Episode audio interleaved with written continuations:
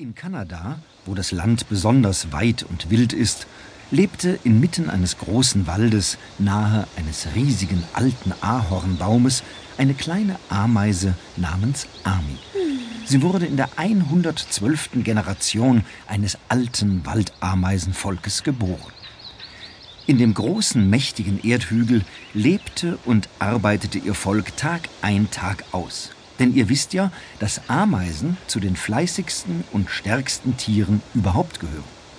Wäre eine Ameise so groß wie wir Menschen, sie könnte mühelos einen Elefanten hochheben.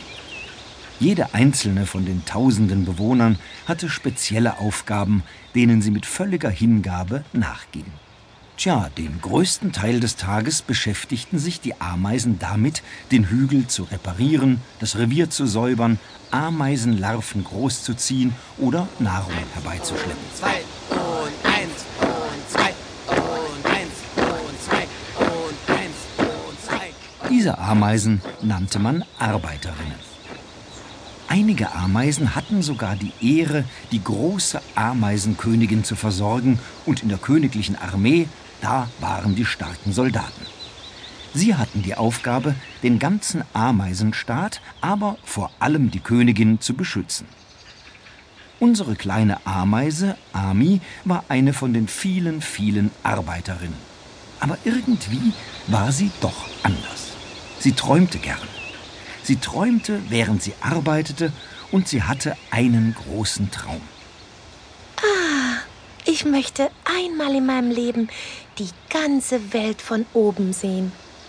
Doch jedes Mal, wenn sie von ihrem Traum erzählte, wurde sie missmutig beäugt. Was? Von oben? Wir sind Ameisen und Ameisen sehen die Welt immer von unten. Wir sind nun mal klein und können höchstens auf einen Grashalm krabbeln. Das war schon immer so. Das war stets, was sie von den anderen zu hören bekam. Und in der Tat, noch nie war es einer Ameise jemals gelungen, sich weit von ihrem Ameisenhügel zu entfernen. Oder hatte es überhaupt schon mal eine Ameise probiert? Aber was ist hinter den Bäumen? Was ist über den Bäumen? Gibt es denn nur Bäume auf der Welt? Solche Gedanken kreisten ihr durch den Kopf.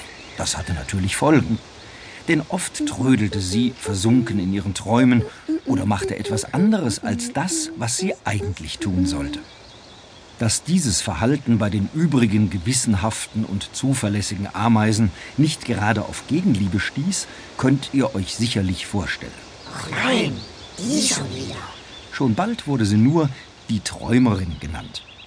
Keiner wollte viel mit ihr zu tun haben, und wenn sie so komische Fragen stellte, wurde sie seltsam angeguckt und ausgelacht.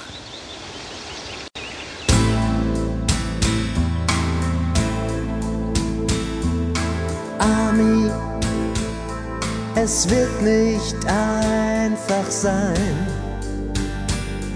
Und oft bist du allein. Dann hör in dein Herz hinein.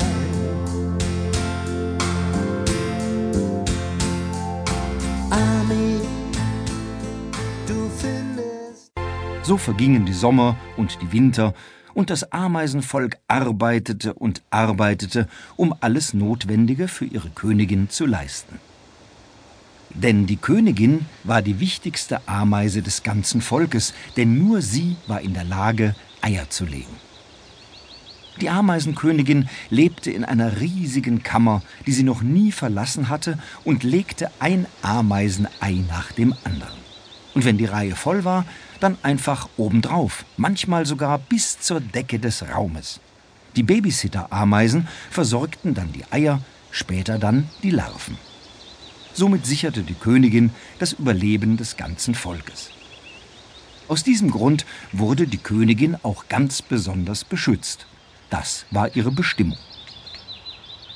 Die große Kammer wurde von den stärksten und gefürchtetsten Ameisensoldaten bewacht, so dass kein Eindringling unbemerkt zur Königin gelangen konnte.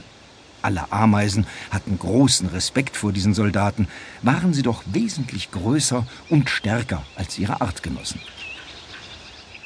Jeder, der auch nur in die Nähe der Kammer kam, wurde von ihren riesigen Kieferzangen eingeschüchtert und mit grimmigen Blicken